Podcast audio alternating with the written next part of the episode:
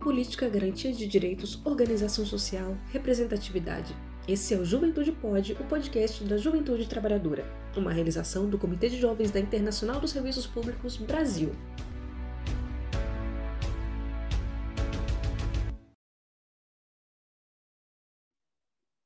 Oi, pessoal. Esse é o Juventude Pode, podcast da Juventude Trabalhadora. No episódio de hoje, nós vamos debater sobre educação e identidade de gênero. É, como convidados, nós temos a presença do Nicolas Toledo, que é estudante de Ciências Sociais e né, na Flash, também militante do movimento sindical, é servidor público e está como secretário da Juventude do PT em Santo André. Temos também a presença da Ma Maíse Carolina Zucco, que é professora do bacharelado em Estudos de Gênero e Diversidade da Universidade Federal da Bahia e também integra o núcleo de estudos, é, estudos interdisciplinares sobre a mulher. Boa noite, boa noite, Nicolas, boa noite, Laodiceia. Obrigada pelo convite. É, é, oi, pessoal, pessoal aí do Juventude pode realmente agradecer o convite, Lau. É sempre uma honra poder conversar com a companheirada do movimento sindical. Muito obrigado. Bom, gente, vamos começar falando né, sobre é, esse conservadorismo que tem avançado no nosso país.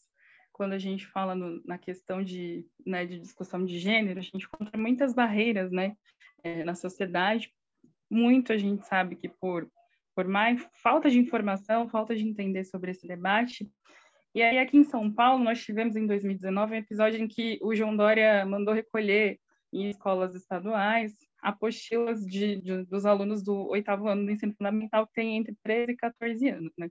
E aí eu queria saber, na opinião de vocês, Nicolas, Maíse, é, o que, que significa para os adolescentes não debaterem sobre identidade de gênero? Né? O que, que vocês, como é que vocês veem essa não, não possibilidade de que essa, essa discussão seja debatida com os adolescentes? Bem, eu acho que essa questão do avanço né, do, do conservadorismo no, no Brasil é uma questão é, bastante perigosa, né? É, visto que o avanço desse próprio desse conservadorismo né, ele está pautado em muitas vezes na anulação e no apagamento, né? De enfim, de muitas pessoas que, que convivem com a gente né, em sociedade. E eu acho que essa questão específica do que aconteceu em 2019 aqui no estado de São Paulo, né, que foi aí mandou direto do governador João Dória, é, isso, né, isso, isso acaba prejudicando muito uma série de relações né, orgânicas é, e sociais que essas crianças vão ter que lidar né, no decorrer da sua vida.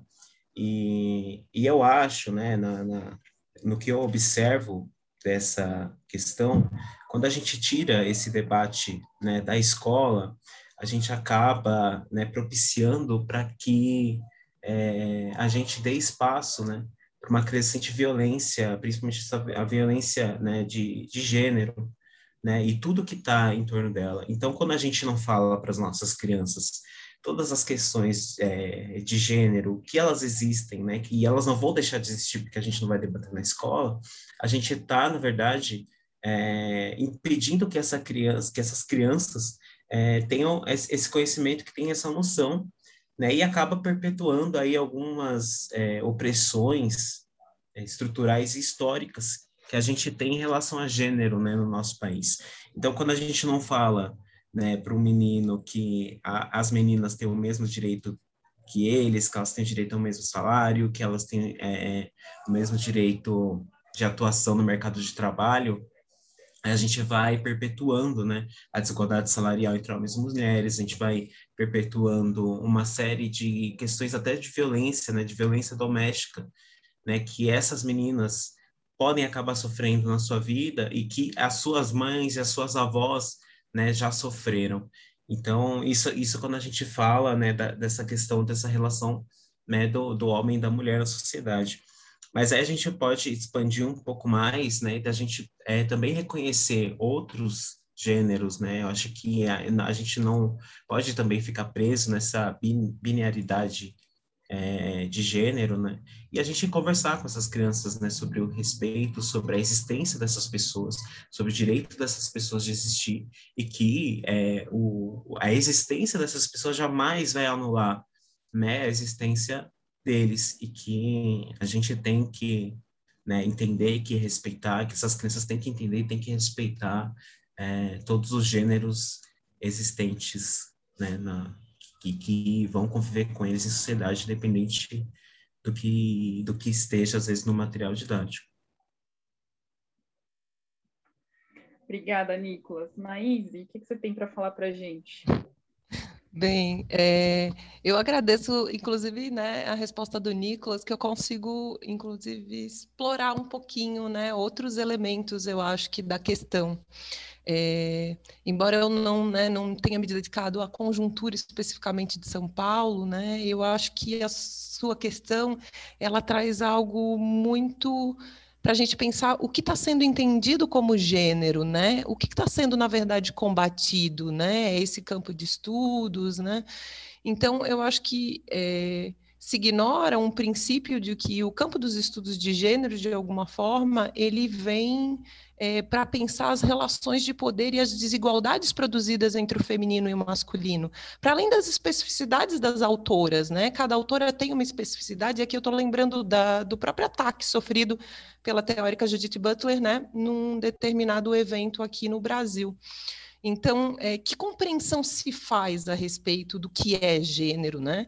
E aí é óbvio que que se discute na academia a respeito né, da complexidade da construção identitária e de como ela é atravessada pela sexualidade e por outros elementos, é, ela não, não, nunca se pensa o, conteúdo né, acadêmico sendo ministrado num espaço escolar da mesma forma. Né? O processo de mediação didática, ele pensa na complexidade do pensamento, mas adaptado totalmente àquela realidade escolar. Então, né, a gente não fala não, ao discutir gênero, é preciso considerar, inclusive, né, é, a faixa etária e, e, como trabalhar isso. Mas a questão social é a opressão das mulheres e as opressões sociais geradas a partir né, de uma representação de qual é o gênero e a norma desse gênero, né, como esse gênero tem que estar alinhado com um determinado sexo biológico.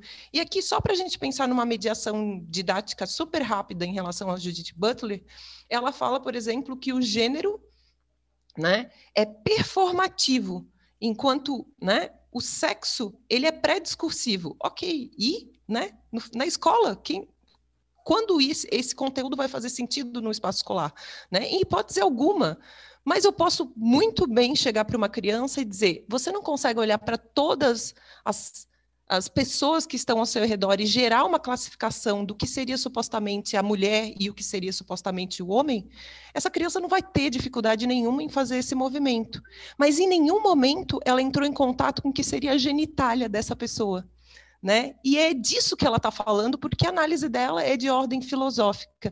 Então, é, essas deturpações do campo dos estudos de gênero né, produzem esses, é, esses movimentos dos mais. É, é né, na verdade, se tornam um foco desses conteúdos conservadores, né? assim como o próprio movimento de esquerda, a gente não pode esquecer, o Escola Sem Partido, ele vem, né, pelo menos há 10 anos atuando na América Latina, antes mesmo da, da consolidação do Plano Nacional, né, é, é, do Plano Nacional do qual o gênero foi retirado. Né? Então, isso são conjunturas muito complicadas. O que se esquece, eu acho que dentro desse processo, é a relação família-escola, né? Eles são de naturezas educacionais totalmente diferentes e esses movimentos acabam borrando essas fronteiras. Uma pessoa precisa aprender a conviver em sociedade. Conviver em sociedade é conviver com a diversidade, né? Você não vai agredir uma pessoa por ela não ser igual a você. Você precisa aprender a conviver com ela, né? Esse é um princípio, né? É, é, de sociabilidade mínima né? E é disso que a gente está falando e não, né, sobre suplantar uma identidade em relação à outra, né? Como essas narrativas conservadoras vivem reforçando. Interessante é, a sua fala, mas é do Nicolas também, né? Porque a gente percebe que está tudo muito dentro também de, de afirmações é, rasas do, do que se é realmente que está querendo discutir quando se fala desse tema, né? Porque traz muito para essa sensação de que você quer expor as crianças e os adolescentes a temáticas que vão fazer mal a elas, que vão, enfim, o, é, o ministro da Educação Milton Ribeiro disse que questão de gênero é violência contra a inocência, né? Então, é, aproveitando o gancho daquilo que você estava falando, mas se você quiser complementar essa, essa segunda é, questão, o que, que tem a ver né? A, é por que, que as pessoas elas, elas conseguem fazer essa comparação, dizer que discutir identidade de gênero é, vai afetar a inocência das crianças, né?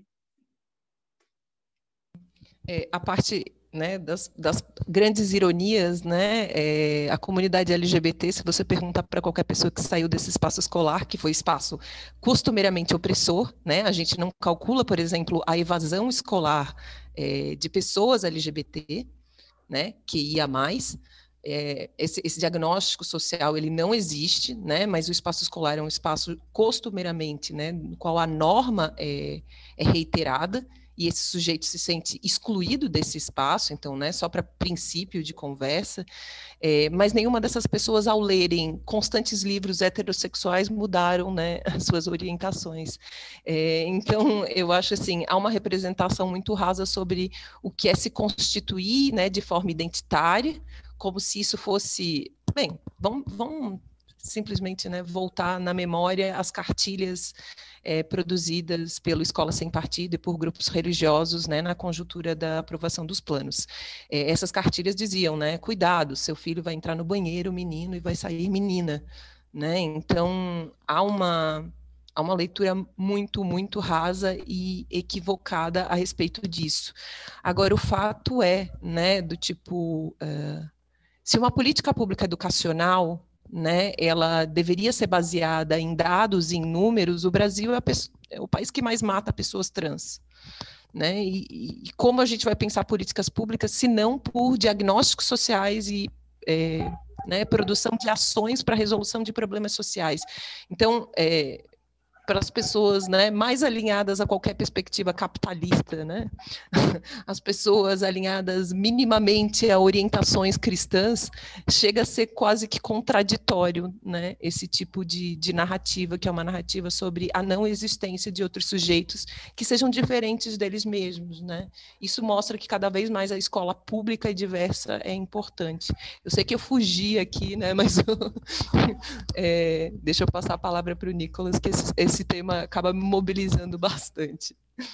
Não, e acho que, na verdade, não querendo atrapalhar, tem, é, você não fugiu, né? Porque está interligado. assim, só fazendo um parênteses, eu acho que tudo isso que a gente está discutindo também leva em consideração que o nosso país, a questão das fake news também co colaboram, né, para que essas, esses movimentos sejam criados, porque eles são baseados em informações dadas ou faltando ou fora de contexto, ou informações mentirosas mesmo, né? Então é importante, é, é, são coisas que estão interligadas, eu acredito. E aí, Nicolas, aproveitando, é, que tipo de estratégias você acha que de resistência, né, podem ser é, tomadas diante dessa política que é cada vez mais conservadora e que também é, então... baseada nessas fake news, né? Sim, sim. Eu acho que, primeiramente, né, questão da essa violência contra a inocência é mais uma, como eu posso dizer, mais uma falácia, né? É, que vem dessa, dessa turma, assim, né, neoconservadora hoje no Brasil, que não tem nada de aprofundamento. Qualquer, qualquer debate que você faça mais aprofundado, você consegue, né, derrubar qualquer tipo dessa falácia, né? Porque eu acho que quando a gente fala de violência contra a inocência, a gente tem que questionar né? Por que uma violência contra é, qual inocência? De qual inocência você está falando? Né? Porque eu acho que aí também é colocar, é, principalmente a população LGBT, como uma população necessariamente, é, como eu posso dizer, é, é uma, uma, população é, desrespeitosa, eu acho assim, na, na questão dos costumes que é, eles, né, colocam como costumes que, que deveriam existir, né, isso na cabeça deles, né? Então, é uma, é uma falácia bem, é, bem grande, assim. E eu acho que a, as formas é, de resistência, né, de, de, diante dessa, dessas políticas conservadoras, eu acho que eu acho que a união dos movimentos sociais, a união dessas pessoas dos movimentos sociais, eu acho que eles criam impactos muito importantes, né? E querendo ou não, por mais por mais que seja um trabalho extremamente difícil, né, e de uma resistência muito grande, é, são trabalhos que dão frutos, né? Eu, e eu percebo que eles têm dado, porque o movimento LGBT no Brasil, é, eu acho que a gente já tem aí pelo menos uns 40 anos, né, de uma militância mais orgânica nessa questão LGBT, e, e a gente tem que lembrar, né, de tantas figuras, né, que deram a cara tapa de fato, né, pela resistência e pela existência dessas pessoas, né, que, que hoje, querendo ou não, se a população LGBT tem uma mínima tranquilidade, nem que seja assim em certos pontos né, da, das cidades, é, é, muito relacionado né, a esse, esses movimentos que vieram de lá de trás. Né? Que é desde a da Associação da Parada LGBT na cidade de São Paulo, a gente pode pegar aí as, as casas-abrigo, as ONGs, né? Hoje o movimento LGBT se reúne muito na questão das famílias, né? Então a gente tem as famílias que abrigam, que se reúnem, né, com LGBTs que são expulsos, a sua maioria são expulsos de casa, né? Então eu acho que é, é, é, nessa via, né, dos movimentos sociais, nessa via orgânica, né, através é, de, de, dessa relação direta com a população LGBT que que a gente consegue, né, ter, ter um pouco aí dessa, dessa resistência, né? E eu acho que aí, é, quando a gente fala da, de gênero também, querendo, é, buscando uma ampliação, assim, eu acho que o papel da, da, dos movimentos sociais, né, de mulheres, são extremamente importantes nessa questão, né? A gente pode pegar aí também a, a resistência que as mulheres enfrentam, às vezes até mesmo, né, do, dentro dos movimentos sociais, sindicatos, partidos políticos, né, que, que, que surgem contra todas as formas de opressão e muitas vezes essas mulheres também têm que se organizar dentro para combater né, essa opressão dentro das estruturas que é, nasceram né, contra a, as formas de opressão. Então, eu acho que é, que é nesse caminho, no caminho dos movimentos sociais, é no caminho de uma organicidade mais próxima das pessoas que vivem essa realidade do cotidiano e, e, pensar sempre que é um trabalho de formiguinha, que é um trabalho que é, demora, mas que ele vai dar frutos, né? E ele está dando. E, e por isso seguimos existindo. Legal, a gente está caminhando para o final do nosso podcast, mas eu queria ainda falar, né, sobre a gente sabe que essa transformação social que a gente almeja, né, uma sociedade que seja mais justa e igualitária, né, ela precisa que a gente supere justamente, né, é, o machismo, o racismo, a LGBT, LGBT, LGBTfobia e essas é, e as demais é, discriminações, violências, né, que, que, que estão aí na, na nossa sociedade. É, e a gente sabe que as instituições educativas elas têm um papel, né, nessa um papel fundamental, assim, imprescindível para para contribuir para que isso, essa, essa operação de todas essas opressões e, e discriminações sejam vencidas. Então, é, qual que seria a proposta, né, da, da educação para que os alunos e alunas é, cresçam na construção de uma sociedade mais igualitária? O que, que, em termos de educação, a gente pode pensar é, para que se alcance, para que esses alunos tenham essa construção, né? Porque a gente sabe que tem a construção familiar, que também é um, um, um local de educação, mas a gente tem o ambiente de escola, que é um lugar para formar pessoas, né? E como que a gente vai, e como que a educação pode, que propostas a educação pode ter para que isso aconteça, para que esses alunos eles é, cresçam e construam essa sociedade mais igualitária. Maíse? Bem, é, a, a, solução não é fácil e não, não acho que seja simples, né? Mas eu acho assim, é, dentro da, da estrutura educacional, é, eu acho que a gente tem né, uma trajetória desde produção do conhecimento até de, né, da discussão da educação em si, centrada em referenciais e numa perspectiva que parece ou soa universal, mas está androcentrada, né? Centrada no homem branco, ocidental, né? Então, as experiências outras, né? São experiências outras que costumeiramente aparecem, é, seja na trajetória dos livros didáticos, né, como adições. Então a gente adicionou a história das mulheres, a gente adicionou, né, a história das mulheres negras, a gente adicionou, né, o reconhecimento é, das pessoas LGBTQIA+, né, e eu acho que isso é um problema que vai gerar um, um ciclo sem solução, né? Em que sentido? Enquanto a gente estiver centrado em uma norma, né, ou tudo girar em torno de uma determinada perspectiva e a gente não mudar o centro, os valores educacionais serão os mesmos ou replicados. E a gente vai, eu acho que inclusive se cansar de tanto colocar mais, porque a gente sempre vai se dar conta que algum sujeito e alguma pessoa está sendo excluída desse, dentro desse processo. Né? Seja pela experiência escolar dela, que não funciona numa escola urbana, seja, né? pelos vários fatores identitários e o machismo que persiste na instituição e que vem de trajetórias e de orientações pedagógicas e de próprias áreas de conhecimento também, né, centradas nesses preconceitos. Então, é muito difícil a gente pensar que se não for estrutural, né, a gente vai ter resultado. Então, eu acho que isso, isso é uma das questões. Mas, assim, num sentido mais prático, né, é, resolutivo, eu confesso que eu já trabalhei com tanto com formação docente quanto com né, discussões em torno de gênero e sexualidade nos espaços escolares.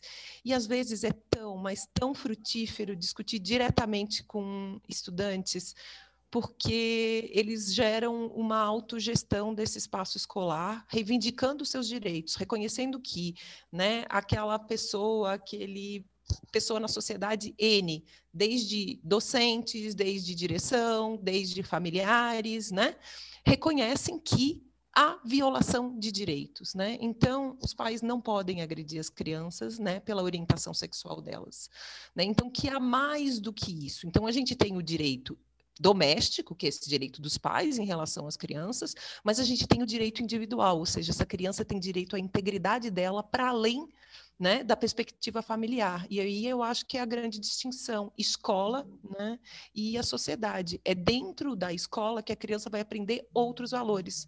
Essa criança ela não é uma extensão, né? não, não somos extensões dos nossos pais em todos os aspectos, não somos réplicas iguais. Né?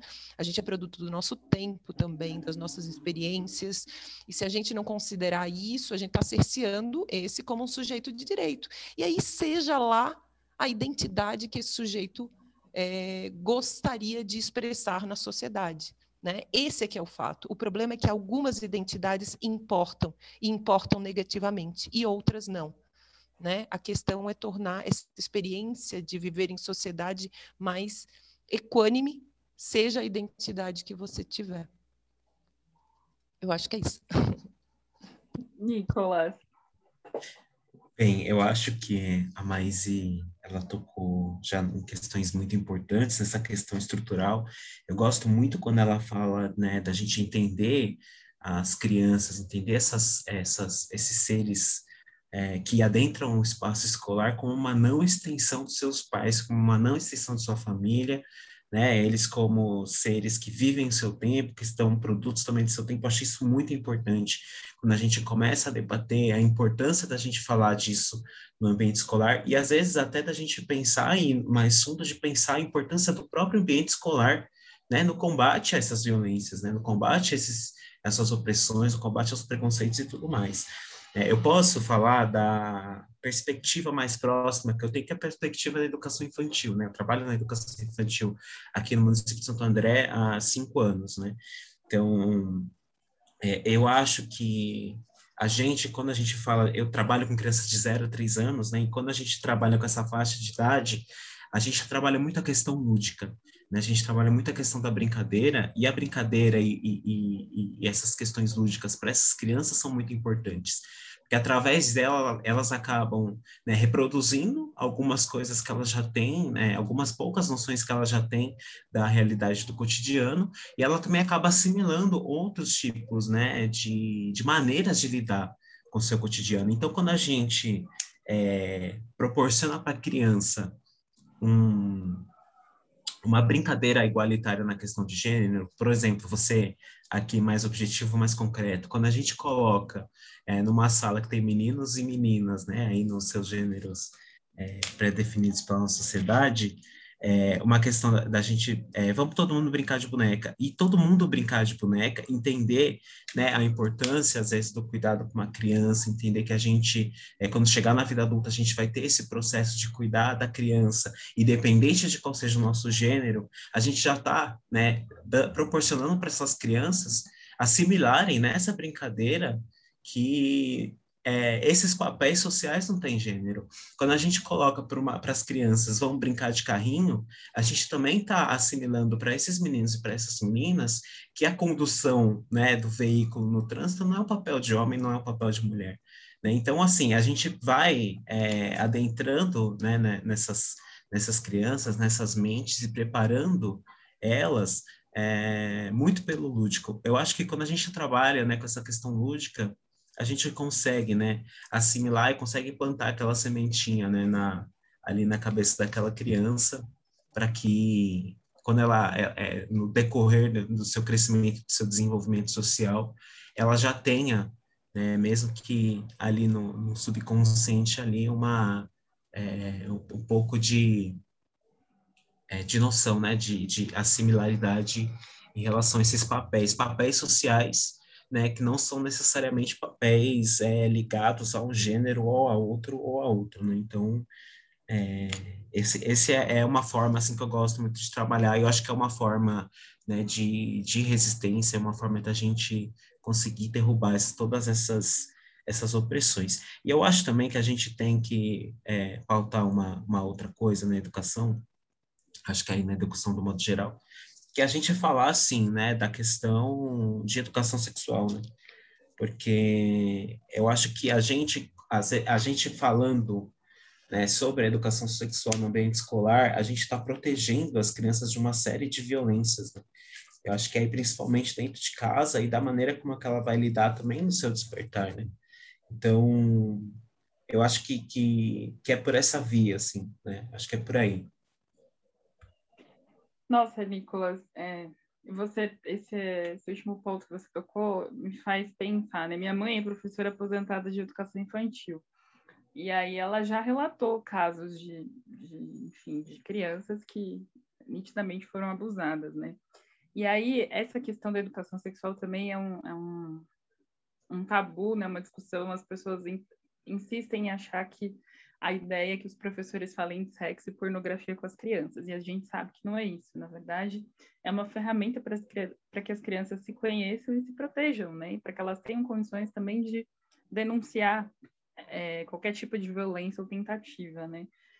Uh, eu queria agradecer muito a participação de vocês, foi muito bom esse papo, ouvir vocês, aprender também. É, eu sou, não sou da educação, mas é muito bom conversar, trocar, né, e essas experiências e poder ouvir quem está aí mais próximo né, do, do, do, setor fazendo esse, esse trabalho. Muito obrigada pela participação de vocês. E se vocês quiserem dar, se despedir do pessoal, a gente vai encerrando por aqui o nosso podcast hoje. E mais uma vez, muito obrigada pela troca. Eu que agradeço imensamente lá os companheiros da, companheiras da da ESP pelo espaço e pelo debate. Maíse, também agradeço muito.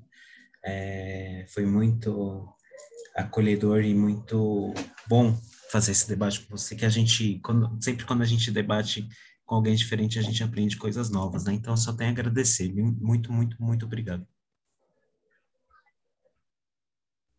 Eu também agradeço, agradeço a oportunidade de estar nesse debate, nessa discussão né? E para um tema que, que me é muito caro, né? Seja de pesquisa, seja de militância pessoal. E, e acho que, né, a gente teve uma oportunidade aqui de ter muitas trocas. Agradeço, agradeço. Quero agradecer também a Luba e a Joana que estão nos bastidores hoje ajudando aqui, a ESP. Obrigada mesmo mais uma vez, pessoal. Esse foi o nosso podcast da semana, o Juventude Pode. O podcast da Juventude Trabalhadora. Nos sigam nas redes, Facebook, Instagram, nas plataformas e até o próximo episódio. Você nos encontra também nas redes sociais, Instagram Jovens ISP Brasil e Facebook Comitê de Jovens ISP Brasil. Nos encontramos no próximo episódio. Até lá!